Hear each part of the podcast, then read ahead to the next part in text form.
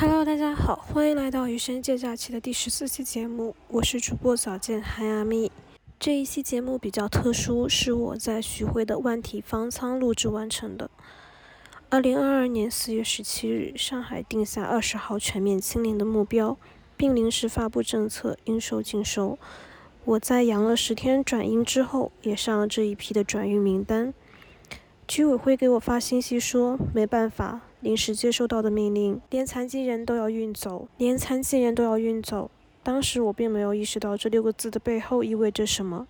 直到我们亲自来到方舱，亲眼目睹了九十五岁刚做完肿瘤手术的人，中风推着轮椅上不了厕所的人，四肢抽搐的重度瘫痪者，只能躺着无法站立的老人，因为缺药失去失失去意识而变失明的人，等等等等。我们不能闭起眼睛假装真实的世界不存在，我们必须去看见和听见，在一个又一个私自政策里面。一串又一串冰冷数字后面，那些被漠视的生命、被忽视的个体、被无视的尊严，他们都不能白白死去。P.D 是我在上海疫情守望群里认识的朋友，他住在新华路。四号确诊新冠后，十一号入仓，二十号出仓，一共待了将近十天的时间。二零二二年四月二十一日，我在徐汇的万体方舱。远程连线了长宁方舱的他，一起聊了聊方舱里老弱病残的生存状态。在这里，非常感谢 P.D 作为见证人的叙述。另外，本期节目的文字稿也会同步到我的公众号和个人网站等等其他平台，我会把这些平台的地址写在 show notes 里面。那话不多说，就开始本期节目吧。我是四号是确诊，我入仓是十一号，今天是十天。啊，明白了，所以是四月四号确的诊，四月十一号入的仓，四月二十号出的仓，对吧？对，其实这个时间我觉得很诡异，就是其实我九号已经抗原是阴性了，而且我没有任何反应，然后等于是也是跟你差不多是健康状态进仓的。这个还有一个小故事，就是我们家猫出去受了一趟罪，当时一开始的时候居委会说猫一定要让我们自己想办法弄走，不然就消杀的时候直接干掉，然后我们就很惊慌。我们就把猫送出去了，送出去以后它就受罪了，现在有一点抑郁。我们还把乌龟藏起来了，我们就在阳台上找了一个地方，把它像行李一样堆起来，就把它藏着。我们希望消杀都别让别把它弄死。结果呢，前几天又居委会又说你们转转阴了是吗？我们没有人来给你们消杀，你们自己玩吧，你们自己消杀吧，猫也不弄了，你们自己搞。然后我们就，嗯。所以猫咪之前是被送到哪里去了？是有一个有一个接待猫咪的一个医院，就是在那个在靠近虹桥机场那边有一个宠物医院，它就是专门能够接收阳性宠物的。那你是在这几天里面有过一些症状吗？就整一个四月份里面？呃，四月份我是四月三号，就是我突然发烧了，然后当时我觉得可能是感冒，但我感觉比平时感冒症状要重。然后当时就一上午都没有精神，就躺在那里就哎什么都不想做。后面下午的时候还不舒服，就测了个抗原，发现好像阴了，就没当回事儿。然后第二天集体检测的时候就说异常，然后我又测了个抗原，发现阳了。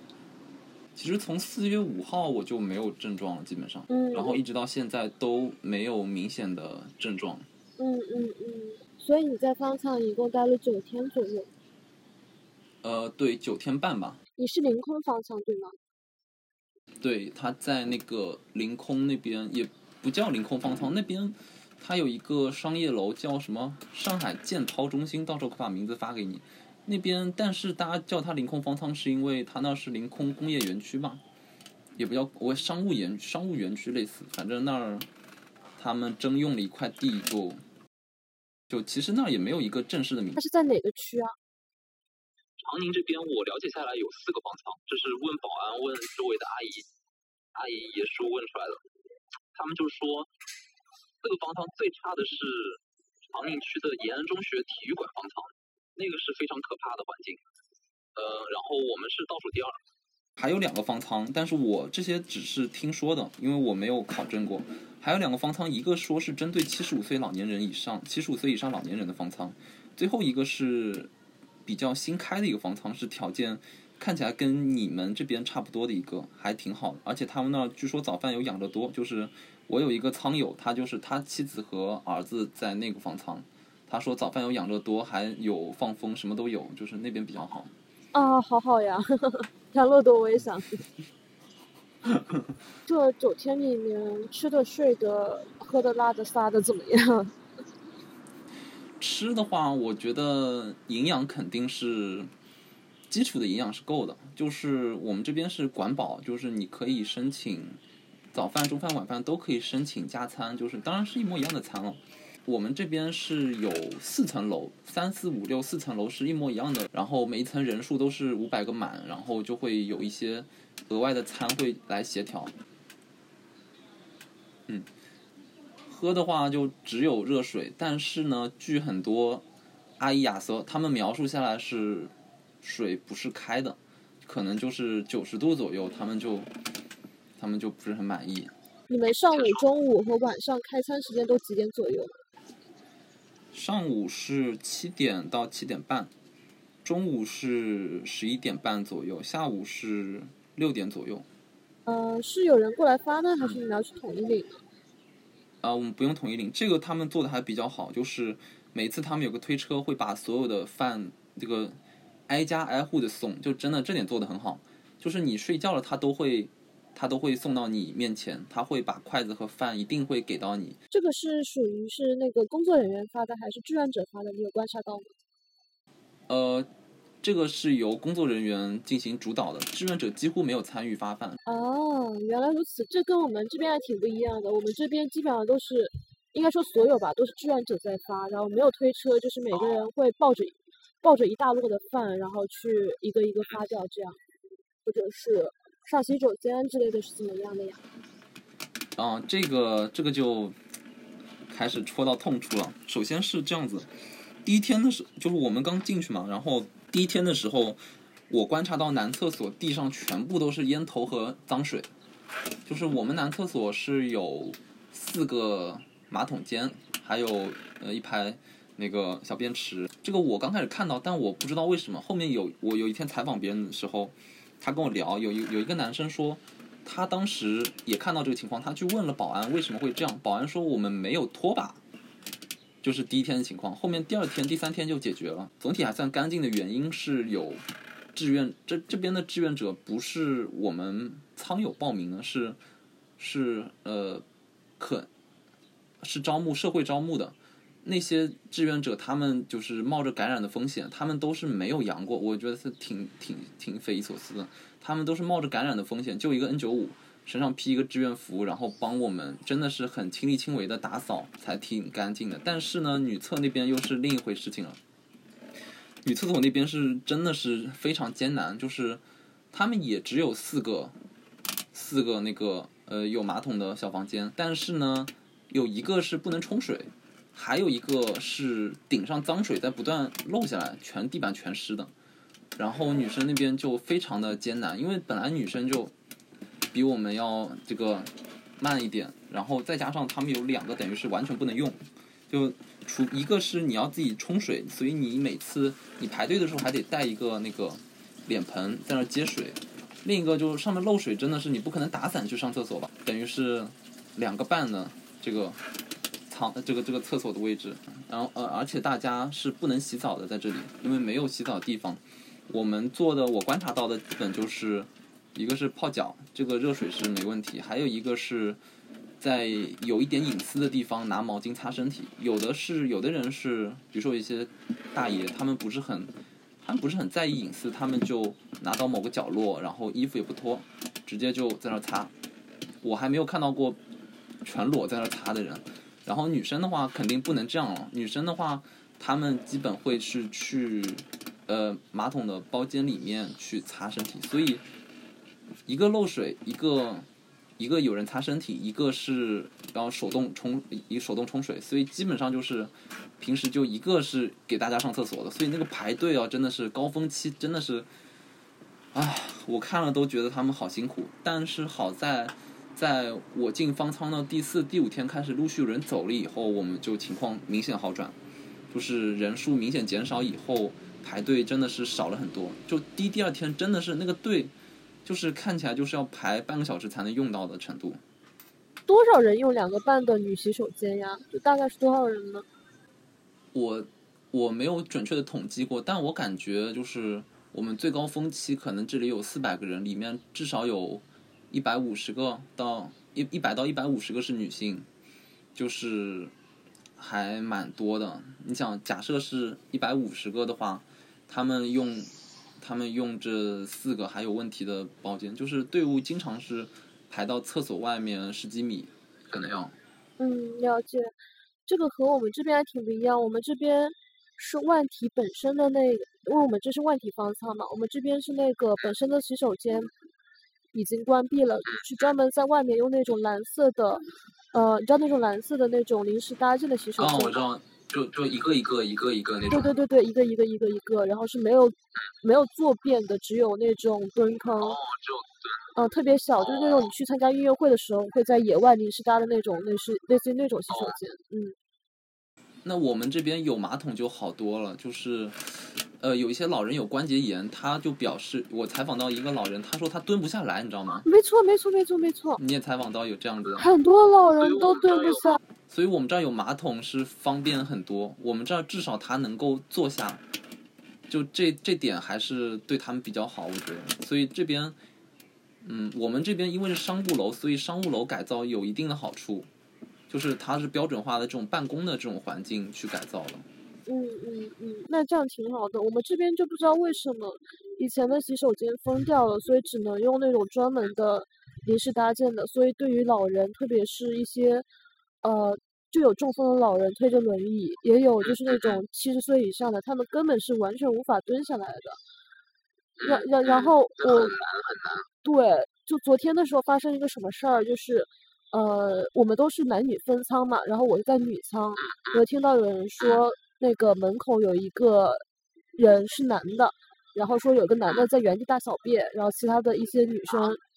对，然后找他周围的女生，因为这都是女舱嘛，周围的女生就很激动，去找那个去找那个呃去找方舱反馈了。然后我当时听到这个我也特别生气，就是你可以把它简单的概括为是一个男的在女仓原地大小便，然后我就过去了解一下情况嘛，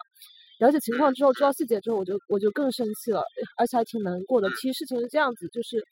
呃那个男生那个男的是一个大概七八十岁的老人，啊他是中风了，中风了之后还被运到这边来，就坐着轮椅嘛。然后我是那一天早上其实是有去拍到他。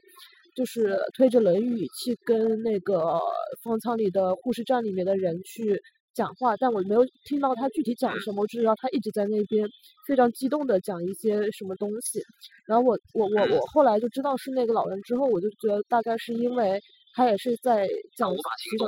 对，他在讲洗手洗手间的这个事情，可能因为那里的洗手间，他那个轮椅首先肯定上不去，其次中风了的人是蹲不下的。所以那个洗手间就是蹲坑，根本就他就根本没法用，没法用之后他就去理论嘛，那那也没有什么用，没有什么用，他就只能，因为他以前经常去医院，所以他其实出门都会带一个类似于尿壶这样的东西。然后这次也是因为他经常去医院，所以有了经验，到了方舱之后就带了那个尿壶嘛，那肯定是要解决这个问题的，所以他当时就是在方舱里面，因为去外面他也试过了，就他他他他跟我讲他试过，就他。因为有一个爱人嘛，所以他爱人就是陪着他去那边试，然后他真的一下蹲下来之后就再再也站不起来了，站不起来之后就只能爱人去叫那些医务人员过来帮忙嘛。然后你知道上海老人他其实是比较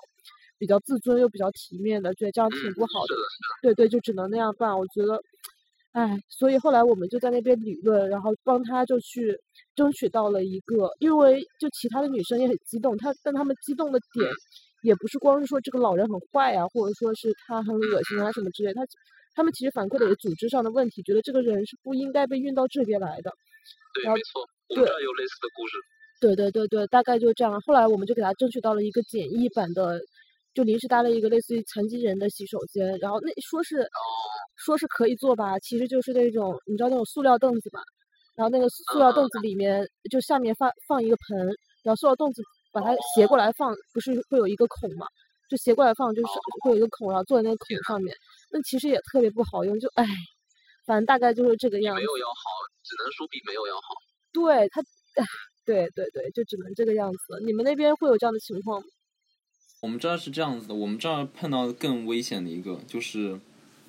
这个我可你可能在群里看到过我发了一些片段，就我我长话短说吧，因为我这边采访了那个，呃，就那个老人最后其实是急性青光眼，这个急性青光眼的老人，他的老伴就是很愿意把这段呈现出来，所以他单独录了一个视频，就是他来描述整个从头到从头到现在的所有事情，到时候可以从那里面就是你可以了解到，但是我就简单总结一下，就是有一天晚上我在办公，我办公的位置正好在南侧边上十米左右，然后突然看到有三四个保安搀着一个老人过来，他完全走不动，而且他手在那儿瞎摸，就发现他失明了，然后他过来以后就是在厕所待了差不多二十分钟，然后保安一直看着他，好像进展不大，就把他运回去，结果第二天他就也是腿完全走不动。然后他想上厕所，他已经意识有点模糊了，模糊到他觉得自己在家。就有几件事情能证明他一直非常模糊，一个是他我们好不容易把他，我们四五个人把他直接带床一起扛到厕所，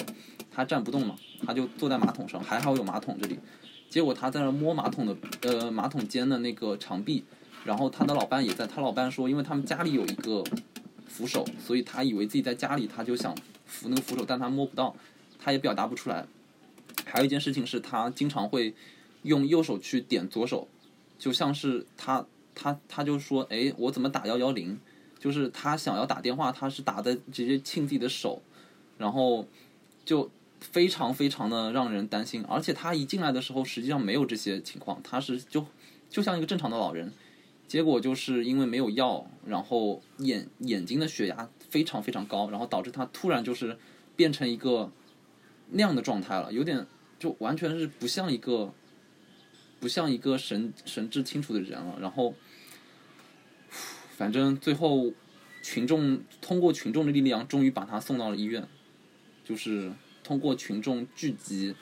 造势，然后领导最后不是因为老人的病情严重才把他送医院，是因为他想要把这个事态平抑下去才送到医院，就有这么一个事情。反正我们当时都吓死了。他为他他想把事态平下去的意思是你们我就是有一些人围观，然后想要拍，想要想要在网上曝曝光出去，然后这个时候就是因为他已经非常的，就跟他一来的状态已经天差地别了，就简直是。就有点像完全无法自理，而且他的老伴也已经一宿没睡了，就完全照顾不了他了，基本上。所以很多人很多好热心的人全部都已经气愤的不行了。这时候大家围着，一定要给一个说法。然后这个时候医生护士实在是就看不对劲了，就上报领导。然后我也不知道谁领导，最后拍板说赶紧找幺二零。最后就是就是从虽然也去了，但其实还。现在已经脱离危险，而且意识清醒一点了，至少会打电话知道自己已经在医院了。但这种是不是不太可逆的？就是如果他的血压已经有他，他眼睛还是看不见，正常到失明了已经。就好好把一个正常人弄失明了。而且更诡异的是，他来的原因为什么会来方舱？是他们当时去就是家里的时候突发急性青光眼，他们就。联系上了人，就是他们没有什么渠道嘛，好不容易联系上一个人，把他们送到医院去看，然后那个医生也很好，就是从家里赶过来。当时四月二号的时候已经封已经封控了，医生从家里赶过来给他们看，结果看完以后，医生觉得这个马上封控要封封控要解除了，就说你们这个药我不给你们配太多了，你们到时候再来配就好了。结果就是要两小时滴一次，很快就用完了，而且不但用完了，他们还发现自己去完医院回来又阳了。阳了以后来了这儿，就整个过程都是非常的吓人呢。他们大概多少岁啊？他们大概看起来六十五岁。唉，所以他从开始发作到最后被转走，用了多久的时间呢？用了，呃，他是第一天晚上的时候突然发作，差不多第一天晚上八点的时候发作，他是第三天早上八九点的时候转移走的，一点五天吧。一点五天左右。嗯，这个真的。但还有还有更可怕的，现在，但没有发生，只是我觉得非常可怕。要我我要简单讲一下嘛，就是在前天的晚上，来了一对夫妻，呃，都是八十五岁左右的。然后首先他们是一针没打，他们两个人。第二是这个妻子是没有还没有得新冠，而且妻子是有点瘸，有点瘸的一条腿，而妻子是高血压。但是呢，他的老伴被疾控打电话说你是阳了，然后他老伴是糖尿病，然后就说必须来，然后说来医院，结果一来发现不是医院，然后他的妻子就是因为现在还没有得嘛，他妻子来的目的是照顾他老伴，但是有可能他妻子也要得这个新冠，所以可能还要他的老伴照顾他，他们两个都是行动能力是非常不便的，然后来了以后就是边上也都是。刚来的阳性患者嘛，就这几天来的全部都是新阳的，所以我就真的是觉得这个太过火了，就是明显他们两个应该去医院，结果来了方舱。我能预测到就是后面发生的事情就是，呃，这个老阿姨她基本上一定会被感染。那希望她的症状比较轻，然后希望她的老伴也心态能够好一点，能够。呃，因为他他老伴虽然是糖尿病嘛，但现在新冠没有什么症状，所以这是唯一的万幸了。希望他们能够平稳度过。但是，就我完全不理解为什么他们要来这里。我也看到了好多这种，就觉得天呐，他他怎么可以出现在这里的那种人？我真的，残疾人对，是的。残疾人送进来了。你你有见到几个残疾人？我见到了一个非常重度残疾人，他就是那种。首先他不会说话，第二他不会走路，然后他就一个轮椅，他就经常是四肢在那抽搐，然后表情非常的，呃，非常容很频繁的出现扭曲的表情，而且他也只会啊，然后他是还好，他有三个家人陪他一起来，然后而且他是个孤儿，实际上他是他的，呃，他的兄弟的妻子一直在照顾他。所以那三个人是阳的还是阴的呀？阴的，他们家只有一个羊，然后就全部抓过来，而且他们照顾他的人也是六十五岁了，就是看起来那个残疾人估计也是六十岁左右，然后就，唉，整个真的是。是四月十七、十八号那那那那两天转过来的。对他们是半夜来的，半夜来的时候，当时我正好没睡嘛，然后他们一来我就发现，呃，因为一直在来人，然后经常他们刚来就会和医护人员去说话，然后我就。肯定睡不着嘛，我就站起来去观察，发现就是这一对八十五岁的夫妻和这个残疾人家庭。天呐，所以他们都是在十七、十八号被转运的，对吗？对他们集中过来的，就是就在那个时候，突然他们是一起，差不多就隔了十几分钟，他们这两两组，我突然发现有两个轮椅推过来，我就觉得不对，我就去看了。啊，我看到你在群里说残疾的那个事情了，就是。那天就我也是，嗯，我是十七号的时候晚上十点钟接到通知的嘛，接到通知是通过派出所通知到我的，因为之前提供中心和居委都打过电话给我，我不去嘛，所以我猜他们可能是转到到了那个派出所那边去给我打电话，打完打完之后呢，我就同意去了，同意去了，居委会就可能通过派出所知道这个消息，就给我发信息说，嗯，他们其实也很无奈，说他们是那天就四月十七号。晚上七点钟，的时候接到通知说，徐汇区这边要非常严格的清零，因为要四月二十号的时候达达到上海整个的社会面清零嘛，所以四月十七号那天他们也是临时接到命令说必须要转，然后呃，反正跟我说了一些话之后，他就跟他他就说了一句话，他就说连残疾人都要转运，我当时其实是不知道这七个字背后的意义是什么，我当时。就是看了一下就觉得啊天呐，就只是就就只是这样的一个非常非常抽象的一个概念，但是真的是听到了你的描述和我自己来了方舱之后，亲亲自就接触到、看到、听到他们在讲什么，看到他们是讲一个生活图景，才知道这七个字的分量有多重、有多残酷。真的，唉，真的是不知道该怎么讲。挺吓人的。对对对，就真的。真的，你看到他们会觉得为什么他们会出现在这里？我我今天我今天也裁了一个，就做志愿者的时候看到一个人，大概呃就很老很老很老了，而且他的右脸上也有一个很老，也有一个故事，你先讲。好的，就他他，然后右脸上你会发现有一块肉色的，就他整个脸是非常皱巴巴的，然后是灰，大概是灰棕色的，然后右右脸右九十五岁以上，对右脸上是有一块很大很大的疤，大概是一个手掌那么大，是粉红色的肉色。然后就其实看起来挺恐怖的，我就跟他的儿子聊嘛，他旁边站他儿子，然后我就跟他儿子聊说，那个是怎么样情况？他说他这他妈妈，他他妈妈已经九十多岁了，是从浦东到徐汇的那个龙华医院割了一个肿瘤，结果割完肿瘤的时候，对，因为那个右右脸上的那个肉色的那个疤痕，其实就是刚割完的肿瘤，然后割完之后可能就是感染上了阳性嘛，所以就是运到了这边来。然后他妈妈就是真的非常非常老了，你看到一个老人就已经行将不朽的那种感觉，还在方舱里面，他儿子就很气愤，就说这不是要早点把他送走吗？然后他说他打了很多电话，幺幺零什么幺二三四五什么这全部都没有用，他就非常非常的无力的那种感觉。对我这是我这边见到的最老的老人，你呢？我们这儿也有一个差不多九十五岁左右的老人，然后他是更。就是事故吧，我觉得就叫，他是，他是跟那个就是前面我说的那个，他老伴是急性青光眼的那个阿姨，他们是一班车来的，然后那个阿姨在我采访他的时候，他顺便跟我说了这个情况，因为他亲眼是从下车到到现在为止，一直是正好位置也在他边上，所以一直观察到，就那个老人他公交车下来的时候完全走不了路，他儿子就。和他一起坐在公交车的那个沿上面嘛，就那下车的那个那那个方块区域，就说我们怎么不是医院啊？然后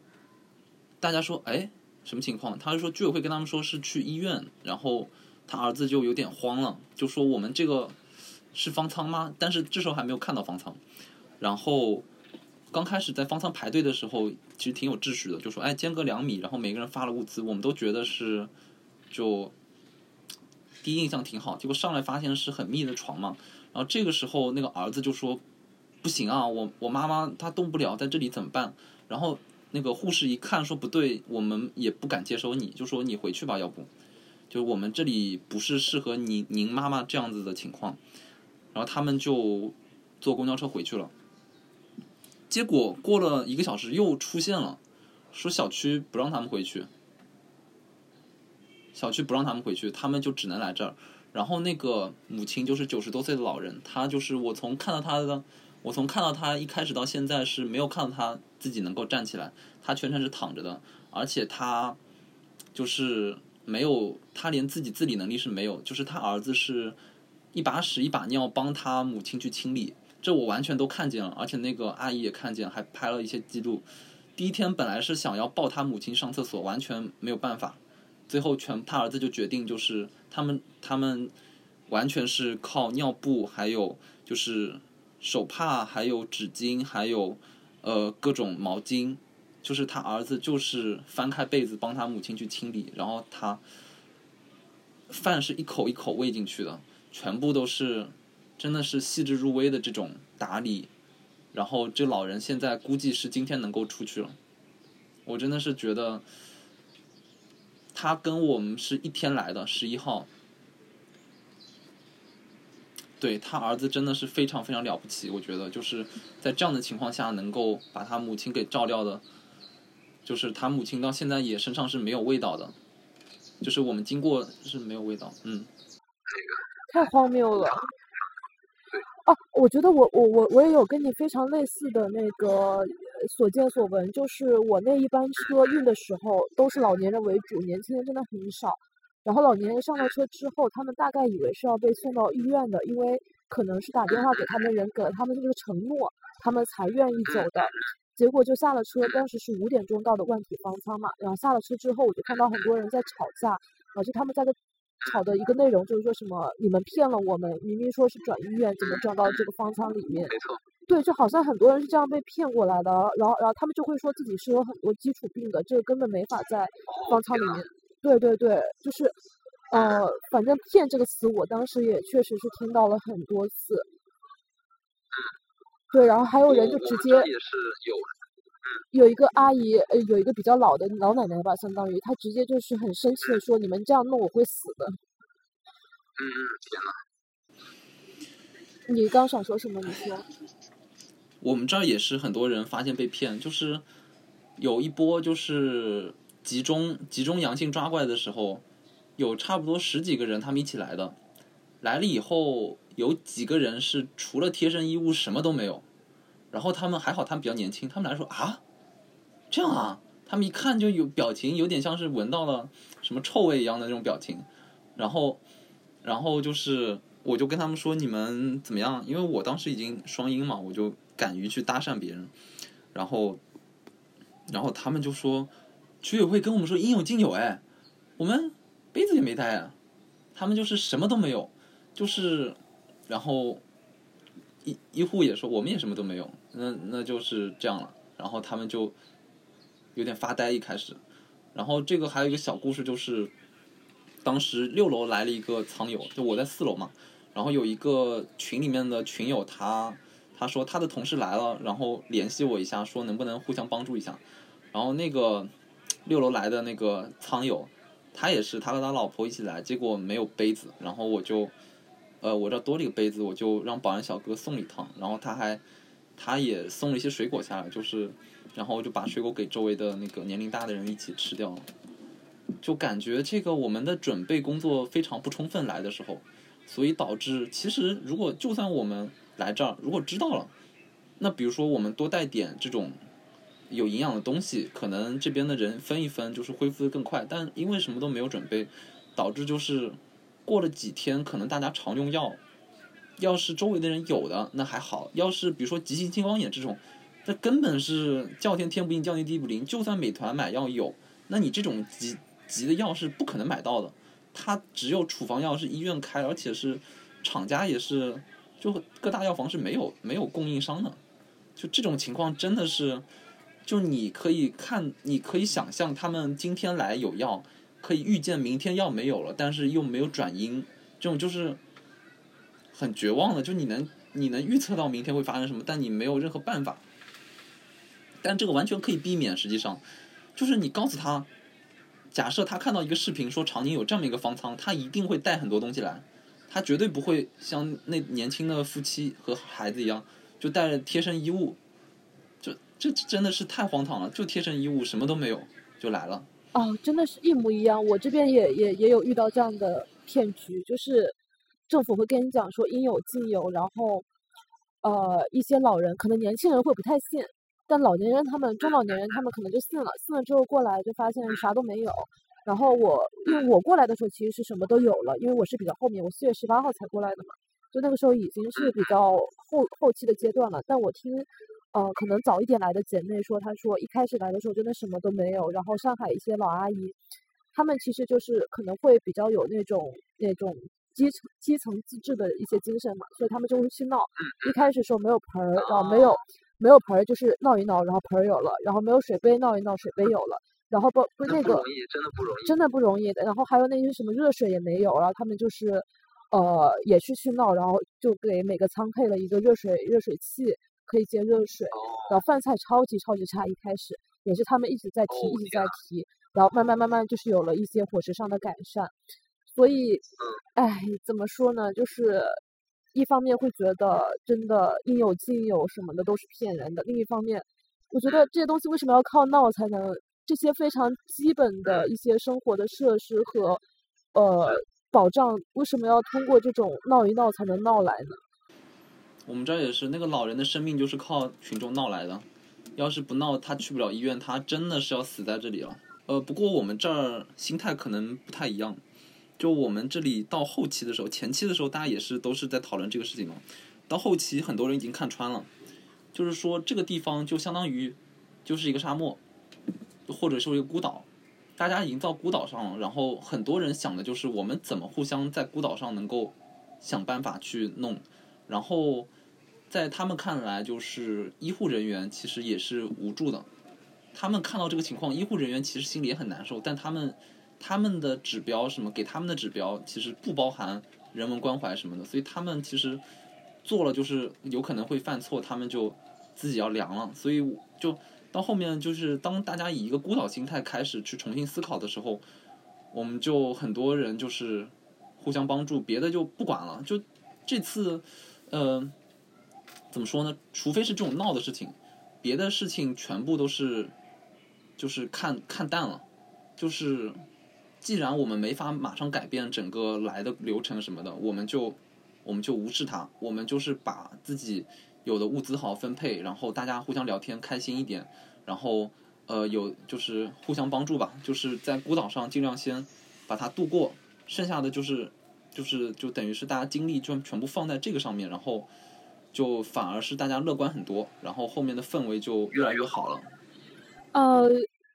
哎，我比较好奇，就是呃，听起来很悲壮，又非常的有一种鼓舞人心的感觉。但我比较好奇，这样的一个精神是怎么凝聚起来的？就是通过谁做了什么样的事情吗？嗯嗯，好，我我觉得有两点哈。第一点是，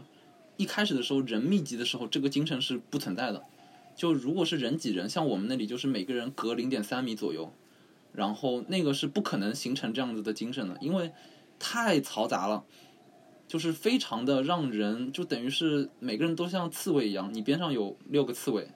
然后当然情呃呃就可能不一样，就是如果你和家人住在一起稍微好一点，有一个庇护的感觉，但是太密了。就刚开始，直到四五天走掉了差不多三分之一到四分之一的人以后，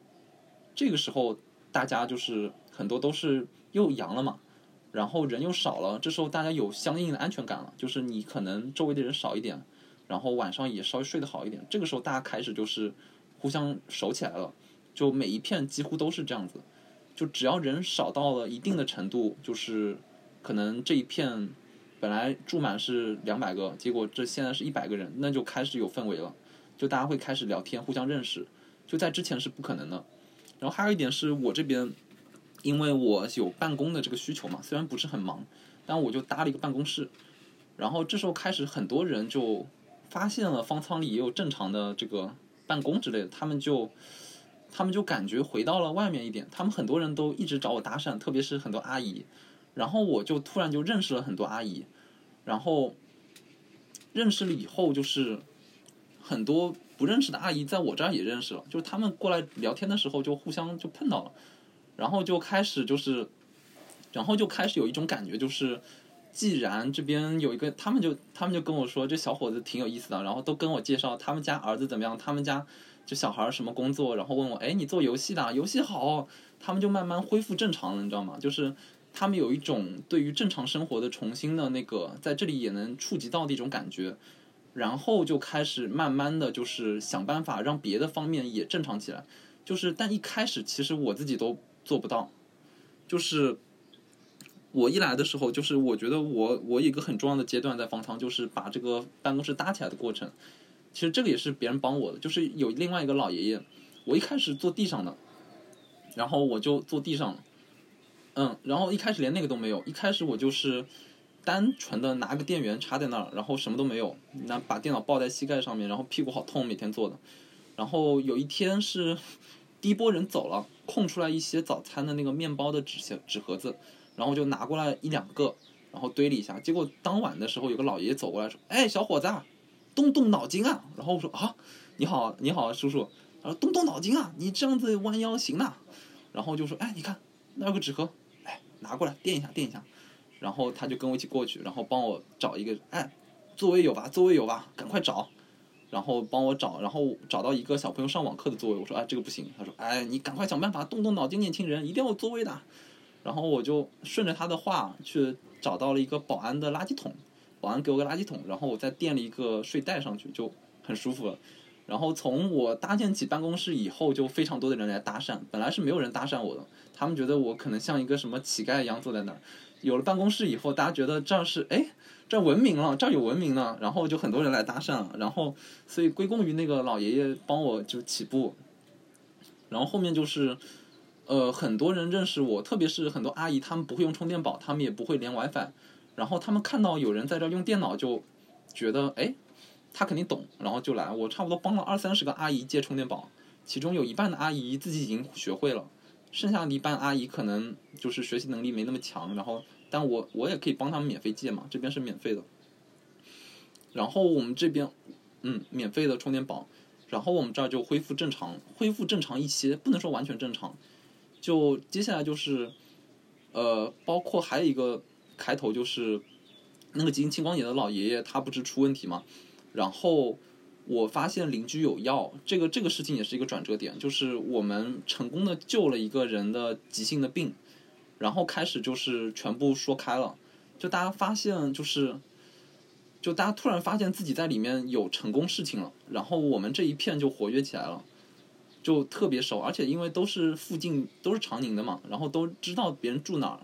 然后就越来越多的，至少我们这一片就开始聊很多你的生活的环境啊，你这儿买菜怎么样？我这儿就就开始聊之前的生活，聊以后的一些想法，然后就我就也被鼓舞到，我就觉得大家都有这种就是。就是正常化，对，有那种文明回来了，然后就，就就就就不害怕了。就本来我是有一点，本来我进来之前我是抱抱着好奇心嘛，因为我已经阴了，我想，好吧，田野调查。结果来了以后发现，就整个环境都让我很麻，在那儿，就是太吵了，然后就感觉我没有没有没有心思做事儿。然后直到有一天，就是我突然有点害怕。有一天晚上，我头居然很痛很痛，可能是当天那个颈椎用多了，然后头剧痛，然后还发生一件让人非常尴尬的事情，就是，其实我之前想到就是女生可能生理期这边不是很方便嘛，然后结果呢，哎，你知道男生也会有，就是有这个小小的周期，然后在早上的时候，哎，就是就是那个梦遗这个事情。然后早上我就突然发现，我操，这怎么办？然后就是非常的尴尬，就是在一个很小的床、很小的被子底下，怎么把裤子换掉？然后当时我整个就有点，有点就没有心思了，我就觉得这边我就很难受，我就不知道该怎么办。但是直到那个呃大爷他帮我指点，把办公室搭起来，一点点就重构了这个自信，然后我就发现。既然有很多人找我聊天，然后并且我发现了，就是那半半半夜的时候有那个两个轮椅进来，然后我就想，我就我我就觉得，虽然我有这个工作的这个，我有工作的条件，但我不想工作了。我觉得这边有更重要的事情，我就主动找他们聊天。然后我发现了他们，他们的害害怕，他们有害怕，他们有几个，他们有。怎么说呢？我我觉得有三个方面是非常害怕的。第一个方面是带上传这个事，我不知道你们这儿有没有。你说那个核酸报检检验的报告的结果吗？对。哦，有有有有有。这点我问了好多老年人，他们非常非常的害怕这个，就是从早上检测到晚上，他们就是每半个小时可能想刷一下，还是带上船。然后他们就因为他们都是经过阳阴阴阳，然后。其实因为这几天是特别忙嘛，系统，然后就是都会第二天再出来，但他们就整宿睡不好，他们就觉得自己又要延迟毕业了，他们觉得自己要留级了，然后很多老年人都表示，就算他，就首先他们不确定是不是明天会出来，有可能别人已经出来了，第二就是他们就算知道也说服不了自己，他们就是睡不着，睡不着就体质就变差，就更容易带上船，就这点非常非常折磨人，然后。第二点是，他们有点害怕分享自己的故事。一开始，因为我一开始我跟他们说，我我想用视频方式记录，他们都很害怕，他们都劝我不要做，他们就说：“哎，我是无所谓。”然后小年轻，你这边那个你对你自己影响不好。然后他们又举了一些例子，就说他们看到有些视频只有半夜能刷抖音看到，然后说那个好像是因为审查是审查的人员半夜没有工作，所以他们半夜看到了，第二天又不见了。但是你白天是全天都看不到这种，他们就很害怕，就是给带来麻烦。但是我就跟他们说，我们用录音的形式，然后没有涉及到你的个人信息，你只要讲你的故事，别人不知道你是谁，他们就安心很多，很多人就愿意说了。还有一个，还有一个恐惧的是歧视这个事情。就昨天我刚采访一个大姐，她就本来很乐观的嘛，结果今天突然得知她的房东不给她回去了，说你赶快退租。就很多这种。阿姨都，他们自己经历了新冠，他们不觉得这个本身有什么，但他们，他们甚至聊了这么多人，没有一个人说担心后遗症，就没有听到任何后遗症三个字，都没有人关心这个事儿，都觉得不存在，基本是。但是他们都很多人都表示害怕被别人知道，就非常的恐惧。他们就是在这里，这也是一个睡不好的原因。所以这边是真的是充满了恐惧，但是但是又有很多鼓舞人的时刻，就是就是很多家很多家人他们是一起来的，但他们不是一起阴的，然后就会有很多人就是为了母亲或者为了女儿，他们会留下来，就是就是那种当然。你说听起来挺简单的，但是当你看到他们那种互相照顾的情感的时候，你就觉得这里好像不是方舱了，这里就是正常的一个母女，就就你能够感觉得到，就是你看到他们这么勇敢去一起度过这个难关，然后你就不害怕了，你就觉得这不是什么，就算环境再差，就算就算缺医少药，只要只要这种这个人就人性还是在的，就没有什么克服不了的。对，就是我会觉得有时候觉得在这种时刻，你会看到一些人性闪烁的瞬间，那些瞬间真的非常鼓舞着你，能继续的在一种非常恶劣的生存环境下面继续努力生活下去。对，所以我今天也是看到你你在群里讲说，就是有一些亲情守望的瞬间，让你会觉得非常的非常的感动。今天最后一个瞬间就是在车上大家走的时候。就有一个老奶奶，看起来她是八十多岁，八十五岁左右。她旁边是她女儿，就他们也一直，就也也是比较临床的人吧。然后，但是也一直没有聊很多，因为那个奶奶比较内向。但今天在公交车上，她突然说：“你知道吗？就是老年人特别需要子女的关心。”她就直接跟她女儿这么说，就说我特别希望你们能够来问我情况，我们也特别需，我们特别需要你，就是。就是这种瞬间，就是让我觉得就是非常难得。平时在大的灾难之前，其实大家生活都是赚钱啊，然后老人最多帮忙带带小孩儿。但在这种危难面前，真的就是重新呼唤出大家就是这种亲情。而且，就刚才你说的那些话，其实比较少在生活里面见到，因为。中国人不会那么直接的表达自己的情感，说我需要你，或者是呃我爱你，类似这种。但是刚听你说的那种感觉，就是还是挺，确实是在生活场景里不太能见到的。嗯，就所以，我我我是觉得不虚此行。这次虽然我是阴了过来的，但我觉得我反正一点也不后悔来看到这些情况。我就非常的嗯，因为我就一个是我感觉。嗯，我来这里帮到了一些人，至少就是他们能够，呃，他们能够活得更好吧。就是在这么，就大家能互帮互助，实际上，我感觉是不容易的。就是就算我在家里隔离，其实我也是隔离嘛。当然，我和一家人在一起会好一点，但是我感觉我帮到了一些最脆弱的人，就让他们在方舱里能够心情可能变好，恢复更快，或者是像那个。急性青光眼的老爷爷，他能够得到拯救，他能够去医院，所以我是非常开心的。还有就是，我发现大家没有被这个问题打败，就这个是平时很难看到的。平时你可能感觉得到，就是城市就是上海就是商业化怎么样各种问题，但是在危难这个期间，就是跟你看电影是完全不一样的。当你亲身的发现身边的人能够这样去克服这个事情，其实是。就它完全大于你在这儿的恐惧，它它完全是让你很安心的，所以我是，当然我不是说我喜欢这个，我我总体感觉这是一个噩梦，但是噩梦结束的时候确实比较的，结束的时候比较的，就让人觉得很欣慰吧，就是。我觉得是一种。大系统上的噩梦，但是你经历了一些就是人和人之间互相扶持的一些一些事情，我能我能非常能够理解你的感受，因为我现在自己也在方舱里面，我觉得很多经历我们都是共通的，虽然就是一些个体上面的情况会有各种各样的差异，比如说你遇到的是青光眼，我遇到的是中风，但是但很多这个有些场景太熟悉了，比如说应有尽有啦，比如说。骗他们来方舱啦，比如说呃行动不能自理啦，比如说为什么就很惊讶为什么能在方舱看到这种人，这种这种这种经历都非常的，这种感受都非常的有共鸣。嗯，哎，我再给你讲几个你可能没有经没有听到过的事情。呃，一个是医院，你有没有听说过从医院痊愈的人转方舱？我不知道。OK，我来讲，就我碰到两个，一个阿姨，一一个阿姨，一个亚瑟，他们都是，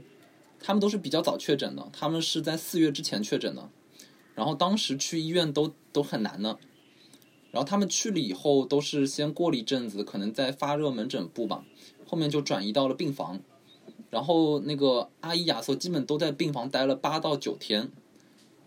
就是待到了十一号那天，他们都已经两次阴了。结果小区就是不让他们回去，居委会说你们不许回来，我们只接收从方舱回来的人。然后他们全部来方舱了，然后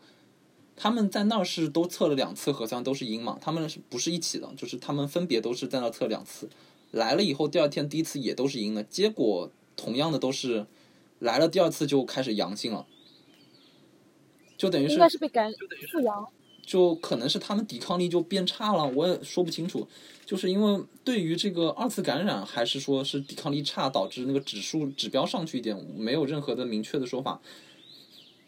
但是他们都表示自己在医院离开的时候非常的健康，都像正常人一样。来了以后，他们不但心情变差，身体变差，还出不去。就这个是非常荒唐的，就为什么一定要？再来方舱一下，就是我们之前在那吐槽说是镀金嘛，镀金镀金，要来镀个金才能走。但是对于一个这样的情况，你看到他们非常的伤心，而且他们很害怕新来的阳性的病人。就是那天半夜不是来了一群人嘛，就分配在他们边上，然后他们就是那个那个亚索，他根本不敢待在他的床边上，他直接把床搬到了一个没有人，就是我们这个。我们这个方舱每层楼有四个角，四个角是有四个房间，这房间里是没有人，没有安排床位的。这个大爷直接把一个行李箱搬到那个房间里面，坐在上面，就一整天，他要么就起来走路，要么就是坐在行李箱上休息，他没有回到过他的床边。最后他晚上决定把床搬过去，然后另外一个阿姨就也是不敢回去，就把床搬到了，也是搬到那个小房间里面，就在那里过夜，就是。对于他们来说，这个太，太那个，太让他们担心了。就是到现在，他们不知道他们上一次都是赢的，希望他们能够今天也是赢就出去。啊、呃，所以他们来方舱几天了呀？他们也是十一号来的，就是十一号到现在，就是今天是他们第十天。如果他们赢了，他们今天就可能今天或者明天能出去了。嗯。唉，就是感觉去方舱是要一个身份，很对于很多人来说是要一个身份而已的东西。嗯，他们已经在医院都是双阴，而且没有任何症状了，还要来方舱，这个我真的是我无法理解，我从任何层面上都无法理解这个事情为什么要这么做。嗯嗯嗯，我突然想起我们方舱里面就是有一个女生也是双阴，呃，也不是双阴，就是她是一直阴。阴着，然后就进来之后，他就觉得很荒唐，然后他就跟旁边的那些上阿姨聊天，然后他就说：“我不明白为什么我一个阴的还要被送到这边来。”然后阿姨就说了一句话，我觉得特别、特别、特别正确。她说：“不管你是阴的还是阳的，你进来就是阳的。”就是，这，就是这个事情已经不是说是阴性还是阳性的问题了，就是，嗯，呃，这个就是那天啊，就是。在我采访那个青光眼大呃青光眼大爷他的妻子的时候，他就他最后也在总结，他就说我玩明白了，我我知道什么情况了，这个就是数字，现在追求的就是出去多少人，治疗多少人，回来多少人，别的都不重要。就他在那跟我说，最后就是数字最重要，我们只要把数领导只要把数字做好，他们就满意了。至于我们的情况，只是数字里面的一到二这几个细节，这根本不重要，重要的是几万、十几万、几千、几百的数字。那个阿姨当时就是这样跟我说的。阿姨很通透啊，她说的是真的。嗯、就个体的一些经历和生命，其实已经被放到了下面的位置。嗯，然后我这边还采访到一个小，也也一个比较比较壮年的一个青壮年嘛。他就是，他他就是很爱国的，但是他他还参加了抗日游行，他跟我说，你他采访了小说他粉红吗？他不是不算小粉红，他就是内心他比较的，他一直觉得比较好。我们现在就是生活还就是比较的蒸蒸日上吧。然后他不粉红，但是他说他他参加抗日游行，他特别的觉得好，就是说当时那种氛围，就是大家能够自己上街，虽然是为了抗日，但是就是大家成功的从呃某个地方走到另一个地方，一起呐喊什么的，他觉得特别好。但是他就这次非常的难受，他就他其实提了一个点，就说为什么我们不把老幼全部转移到最好的方舱，我们来受苦？他就提了这一点，他跟我说，就说明明我们年轻人，特别是男生来这儿一点问题都没有，我们就是就算阴了，我们来一趟，让社会面更快的清零也挺好的。但是我不能接受我的老婆和孩子去像我这样一个地方。他当时就是，他当时就是非常希望他老婆孩子赖着不走，但最后他老婆就担心后面会有影响，最后还是走了。但是最后去了一个最好的方舱，但是万一没有呢？他可能就是心里会比较崩溃。就就算是他是这么爱国的一个人，他也是这次非常不满。就是其实我见到很多这样的情况。嗯嗯，我我觉得你刚刚说的那句话特别让人想起，就是那个《泰坦尼克号》里面说让妇女和小孩先走，嗯然后现在就变成了他说让妇女和小孩不要走。或者说要走就去有医疗条件的地方，特别是老人。就是明明我们听听，我们是听到护士跟我们说，现在有七十五岁以上的老人专门的方舱，明明有，然后这两个老人刚来，为什么不能让他们过去？就整个调度都是非常混乱。现在就是我们感觉下来啊，我们这边所有的信息，我们在那讨论，就是我和苍友，我们讨论下来，就整个调度是很混乱的，导致首先这边的医护是没有任何权限的。然后他们没有任何的信息来源，他们就是来人就接，然后包括幺二零还有各种街道，他们互相也是很不通畅的，就感觉是上个世纪的科技在利用的是，不是现在的什么所谓大数据各种什么牛逼的东西，我们在用一套非常老的办法，而且可能比老办法还差这个协调能力。就你说光打电话都能够有很多信息，结果这次就怎么就搞成这副样子？就我们的感觉就是非常的非常的烂，这次办的非常非常丢脸，非常非常低效。但是我们不知道原因。你是上海人是吧？啊、我是上海人。你刚刚说那句话还挺还挺上海的，就是说我们觉得这次非常丢脸，就是有一种，因为刚刚也说了嘛，上海的老百姓其实都是有一种基层自治的那种感觉在里面。就这这个丢脸，第一次是防腐阿姨跟我强调的，她就说她在抖音上，她悄咪咪跟我说，哎，我在抖音上看到很多人就是发那个视频啊，在骂我们，我觉得骂的很对，但我们就丢脸丢死了这次，就是然后我也就是真的是觉得就是很多人都觉得这次太夸张了，就但是目前没有人知道原因为什么会到今天这一步。其实我觉得，如果是一个正常的情况，就是有两个八十岁有高血压、有糖尿病的人一来，其实就应该马上转到医院去，因为他们刚来嘛，他们都不用入住，他们也没有什么感染什么的，他们刚来，直接去医院那多好。结果就没有办法走，那个护士就说必须等他们像昨天那个青光眼大爷一样出现了明显的异常，我们才能够上报，不然的话我们上报就一点用都没有，就这种情况。然后还听说，我还听说了一个很奇怪的事情，就是有个保安小哥，他看我在建模型，他就跟我搭讪，就聊聊起来了。然后他就说，听说昨天有罢工，然后我说，哎，谁罢工？他说，呃，这边有一层楼的志愿者有几十个，就是感染了，然后就他说有五六十个这边志愿者感染了，然后剩下的志愿者就罢工了。就是我觉得很荒唐，就是为什么不像你们这边一样，用阳性的，就是招募阳性的这个，就动用一下这边的力量。我们都是有力量的嘛，我们不是说瘫在那儿整天就是吃喝拉撒。我们实际上很多人都是，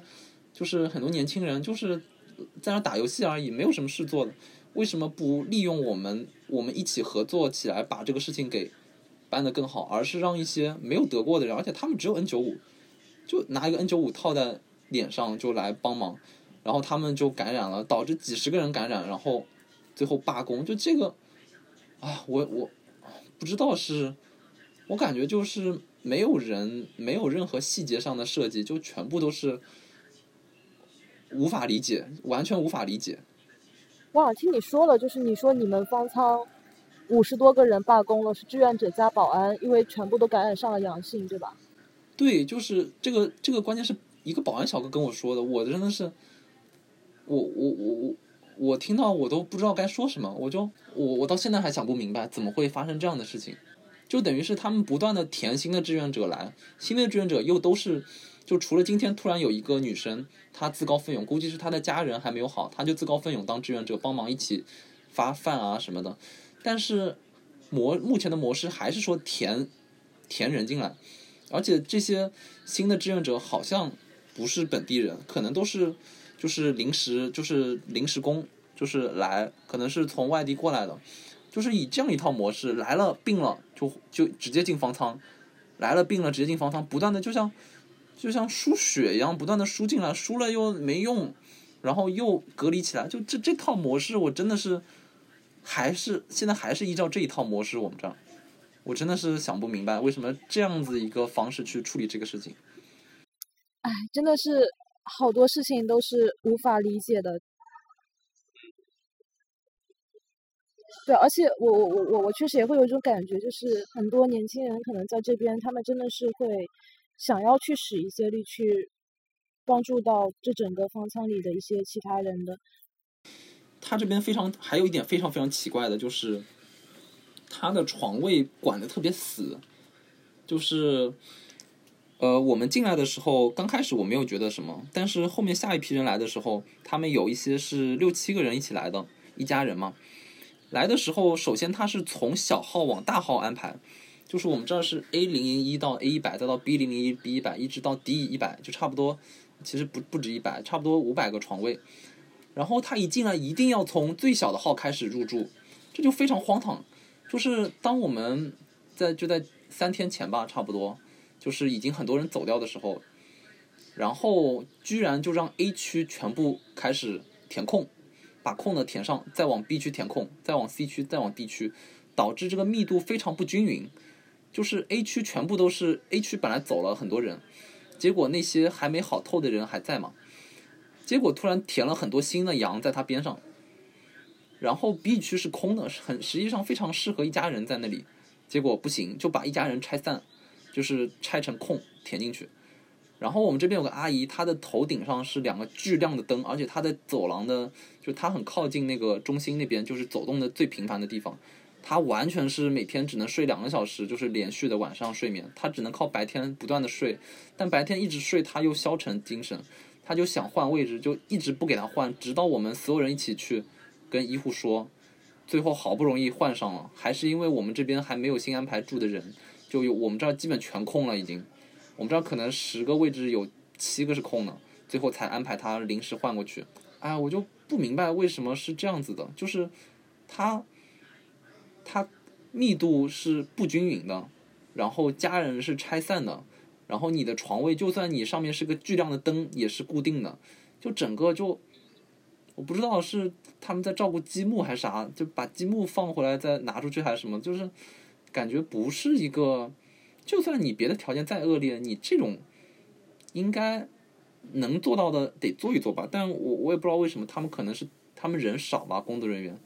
其实我采访下来，大部分人都是很很体谅工作人员，但是又，但几乎都是表示他们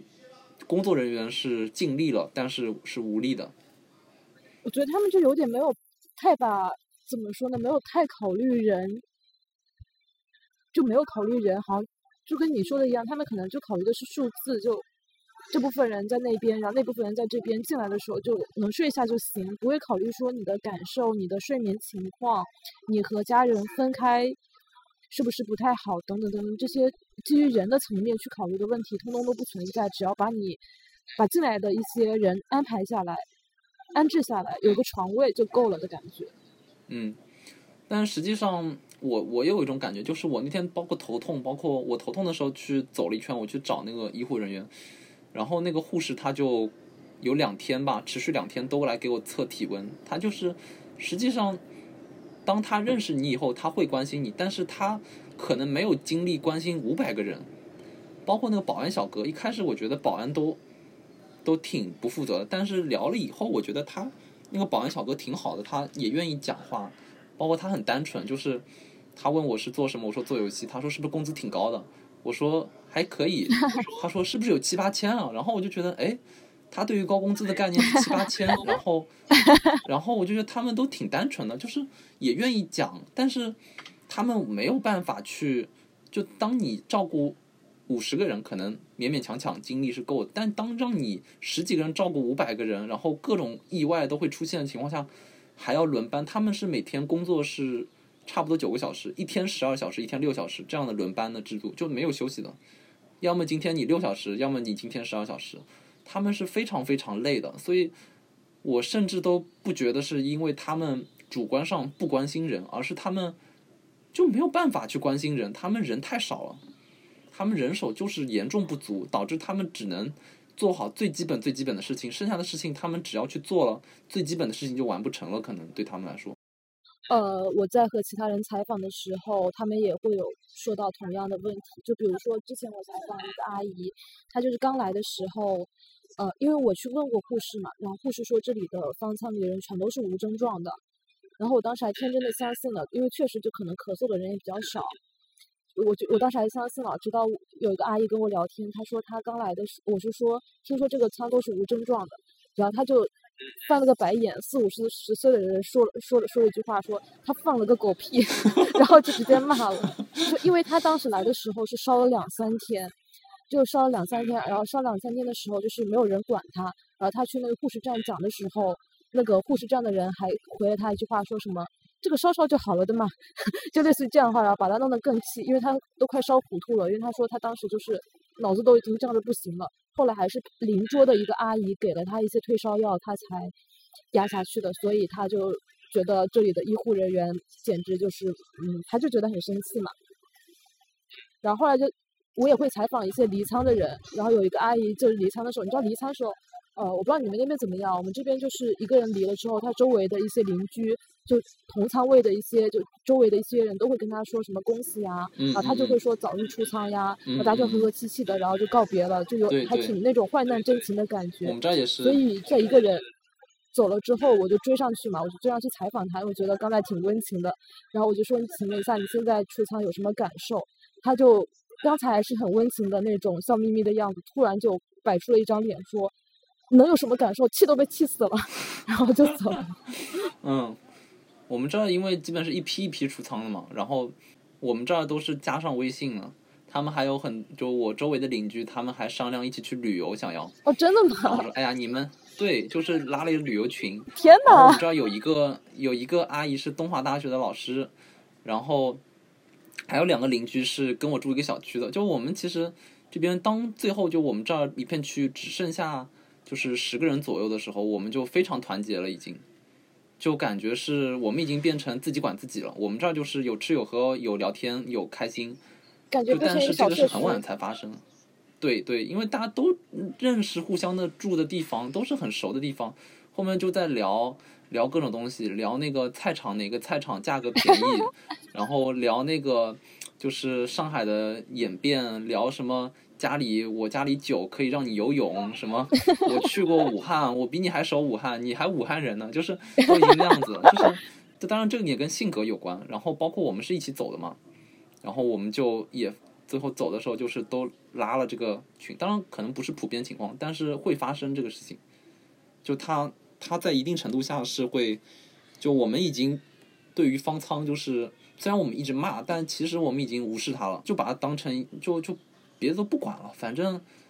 当我们去埋怨说这个条件不好的时候，实际上我们在想的就是他应该怎么样，他应该怎么样，他应该怎么样。但是因为我们没有基础疾病嘛，最后我们聊的就是不管他，他已经是渣男了，那我们管他干嘛？就是我们自己。把问题解决就完了，我们也不要让他影响我们心情了，就这种感觉。嗯嗯嗯，哎，你这让我想起就是，呃，我不是之前发过一张照片吗？就是反对无限制封城嘛。当天晚上我不就是被送到方舱里面去了嘛？送到方舱里面去，然后我就跟了一些也算是比较积极乐观向上的一些事情吧。结果就是会有人在评论区说我说你不是在抵制无限制封城吗？你这怎么就开始岁月静好了呢？你怎么就开始当志愿者了呢？你怎么就在方舱过那么开心呢？然后 就不矛盾啊，我觉得是是不矛盾。然后就有一个人回他，我没有回他嘛，但我看到评论区有个人回他说那个意志消沉并不是一种抵抗的方式，好好生活其实就是一种最大的抵抗。我我可能现在让我自己总结一下，我感觉。就第一条路是最理想的，我们什么事情都能解决的一个